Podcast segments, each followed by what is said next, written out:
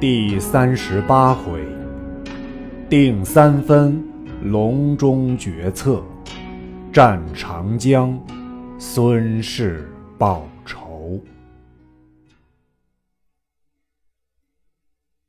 却说玄德访孔明两次不遇，欲再往访之。关公曰：“兄长两次亲往拜谒，其礼太过矣。想诸葛亮。”有虚名而无实学，故避而不敢见。兄何惑于斯人之甚也？玄德曰：“不然。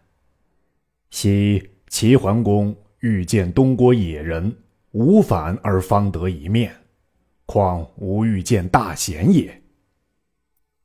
张飞曰：“哥哥诧异，量此村夫，何足为大贤？”今番不须哥哥去，他如不来，我只用一条麻绳缚将来。玄德叱曰：“如岂不闻周文王谒姜子牙之事乎？文王且如此敬贤，如何太无礼？今番汝休去，我自与云长去。”飞曰：“即两位哥哥都去，小弟如何落后？”玄德曰：“汝若同往，不可失礼。”非应诺。于是三人乘马引从者往隆中，离草庐半里之外，玄德便下马步行，正遇诸葛均。玄德忙施礼，问曰：“令兄在庄否？”君曰：“昨暮方归。”将军今日可与相见。言罢，飘然自去。玄德曰：“今番侥幸得见先生矣。”张飞曰：“此人无礼，便引我等到庄也不妨，何故竟自去了？”玄德曰：“彼各有事，岂可相强？”三人来到庄前叩门，童子开门出问，玄德曰：“有劳仙童转报，刘备专来拜见先生。”童子曰：“今日先生虽在家，但今在草堂上昼寝未醒。”玄德曰：“既如此，且休通报。”吩咐关张二人。只在门首等着。玄德徐步而入，见先生仰卧于草堂积席之上，玄德拱立阶下。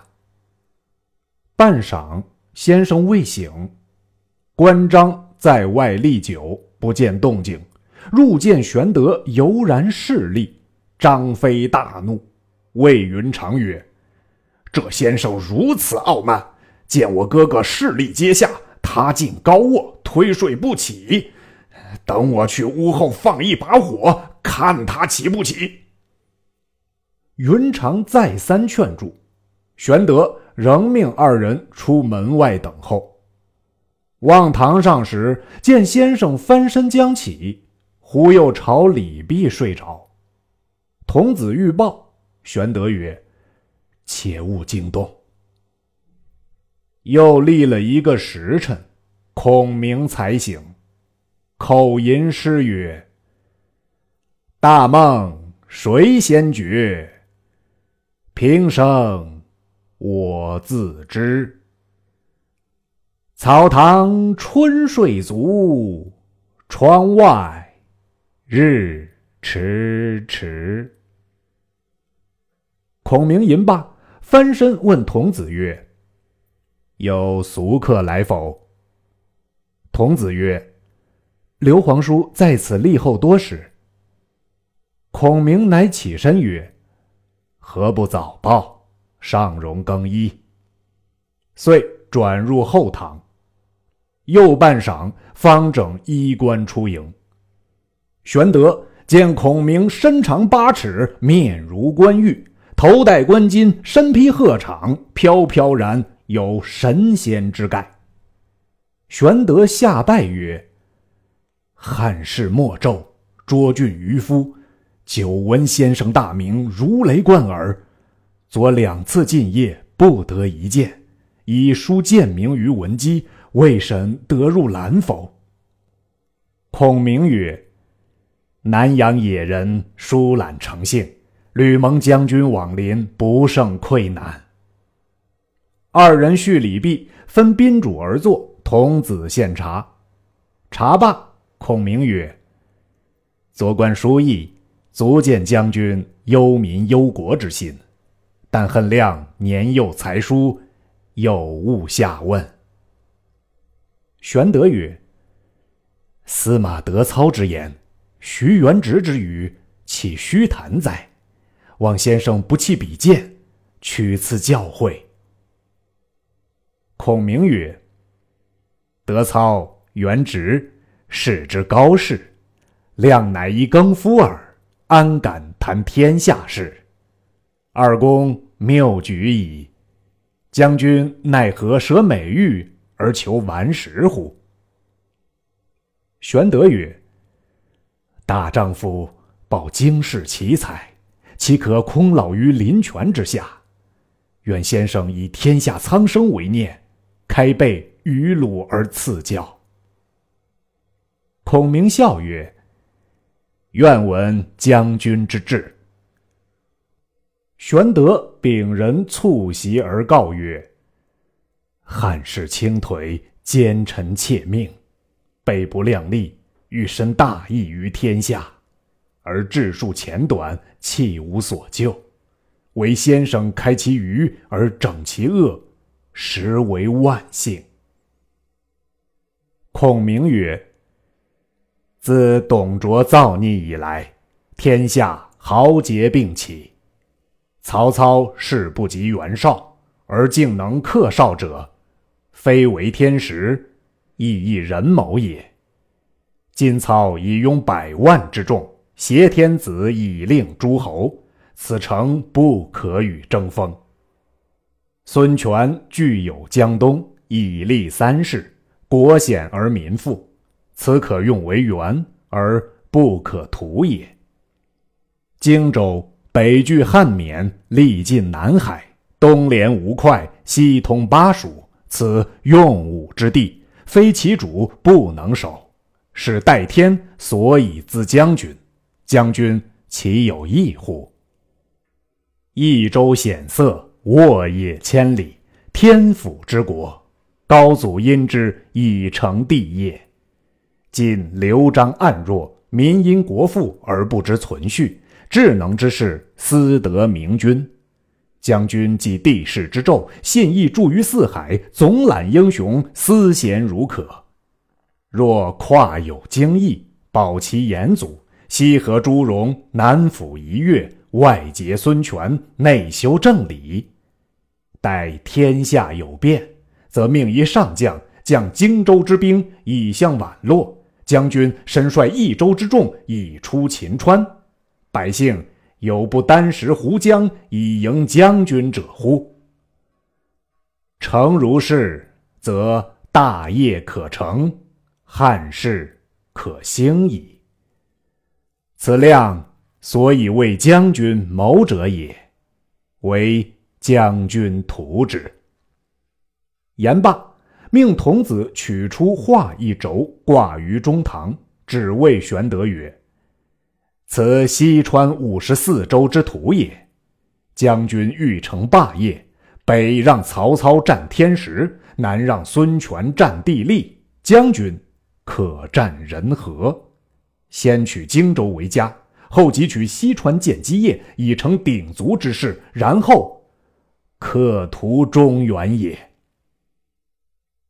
玄德闻言，必席拱手谢曰：“先生之言顿开茅塞，使备如拨云雾而睹青天。但荆州刘表、益州刘璋皆汉室宗亲，备安忍夺之？”孔明曰：“亮夜观天象。”刘表不久人世，刘璋非立业之主，酒后必归将军。玄德闻言，顿首拜谢。只这一席话，乃孔明未出茅庐，已知三分天下，真万古之人不及也。后人有诗赞曰：“豫州当日叹孤穷，何幸南阳有卧龙？欲识他年分鼎处，先生笑指画图中。”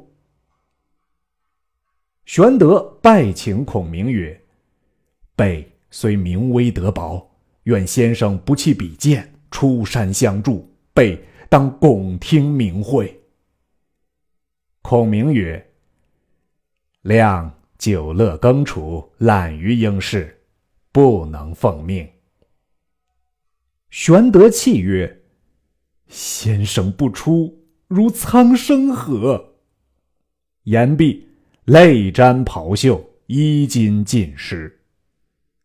孔明见其意甚诚，乃曰：“将军既不相弃，愿效。”犬马之劳。玄德大喜，遂命关张入，拜献金帛礼物。孔明故辞不受。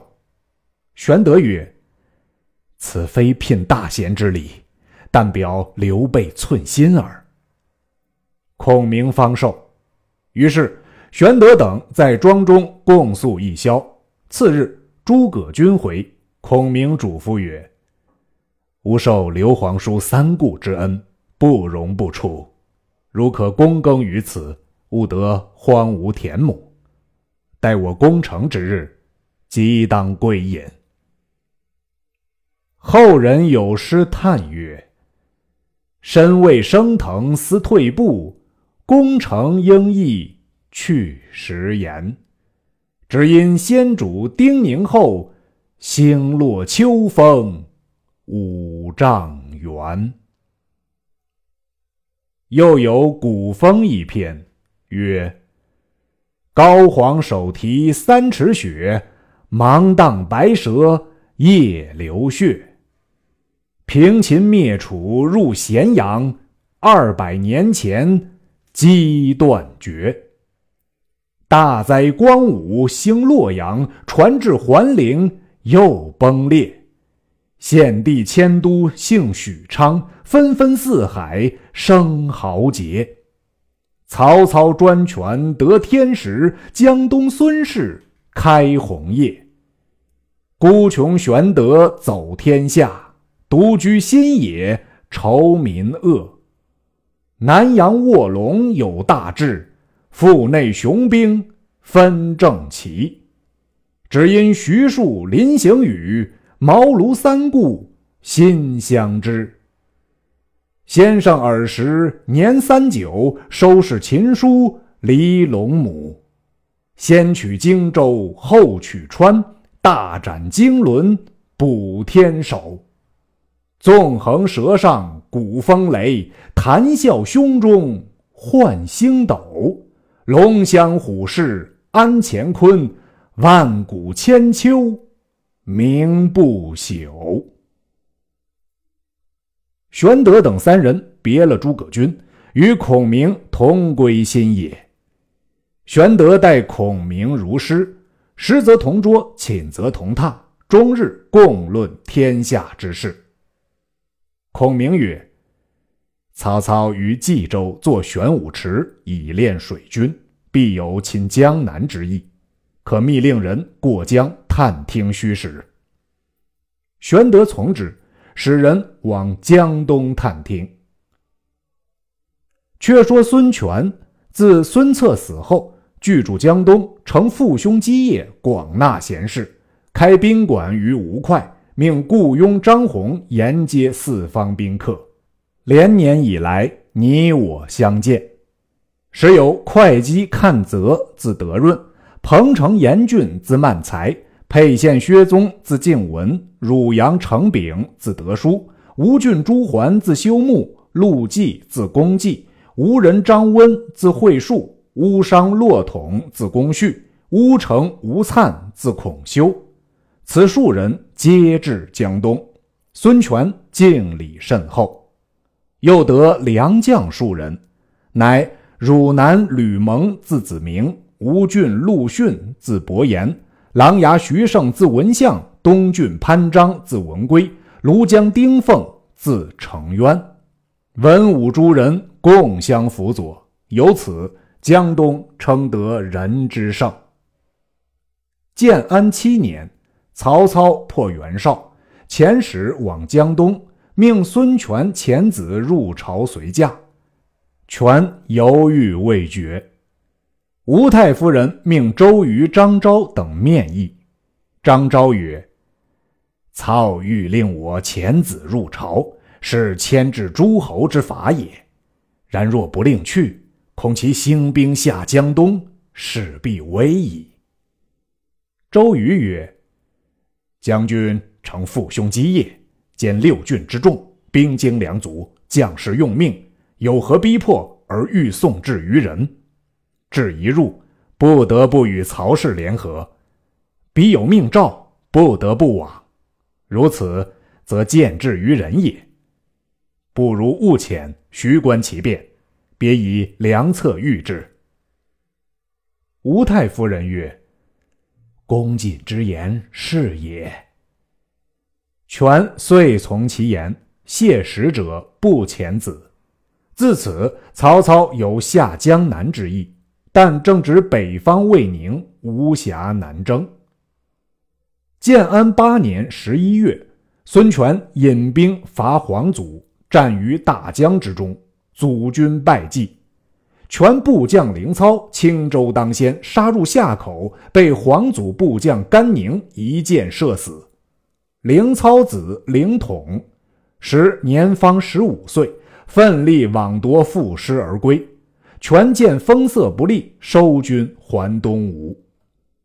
却说孙权弟孙毅为丹阳太守，亦性刚好酒，最后常鞭挞士卒。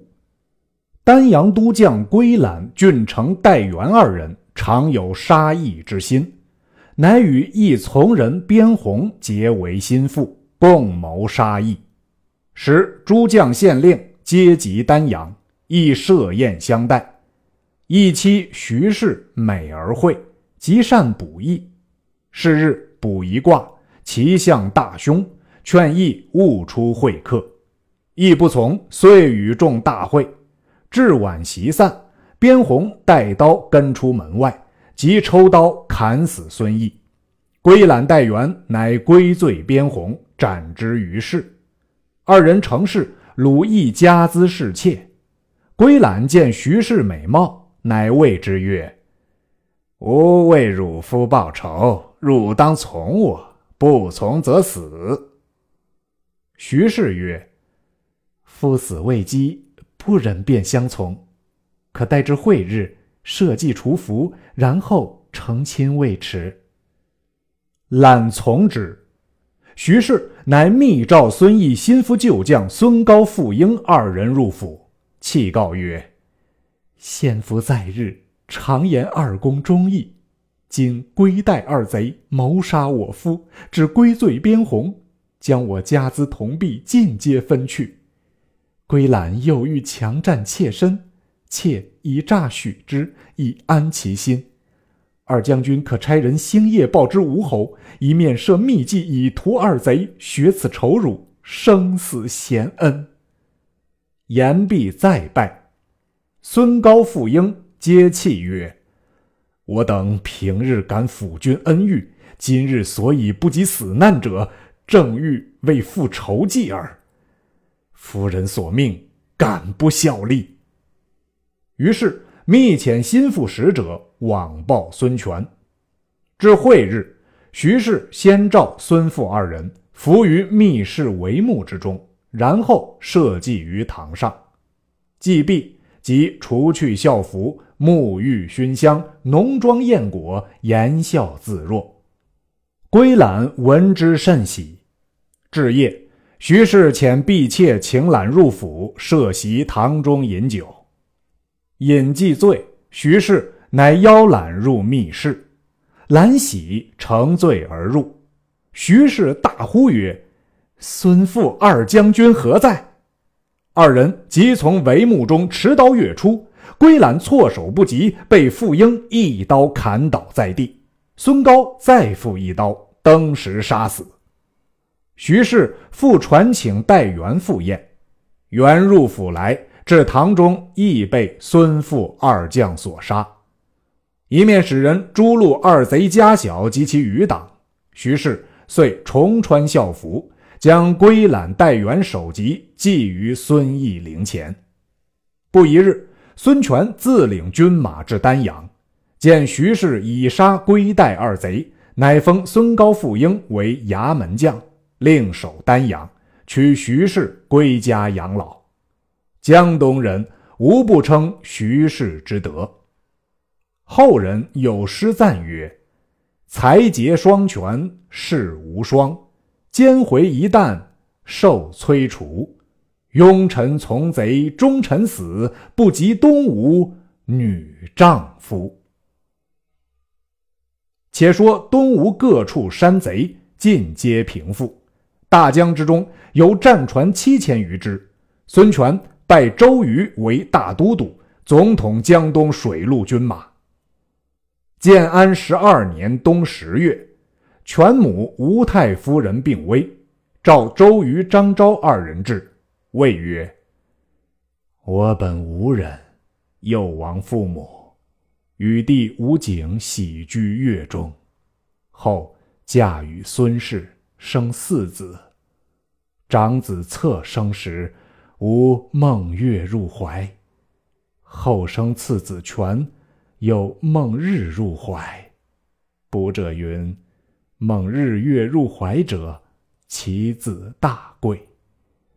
不幸策早丧，今将江东基业复权，望公等同心助之，吾死不朽矣。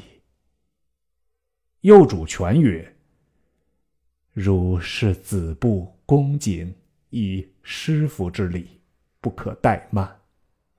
吾妹。”与我共嫁汝父，则亦汝之母也。吾死之后，视吾妹如是我，汝妹亦当恩养，则家婿亦嫁之。言讫，遂终。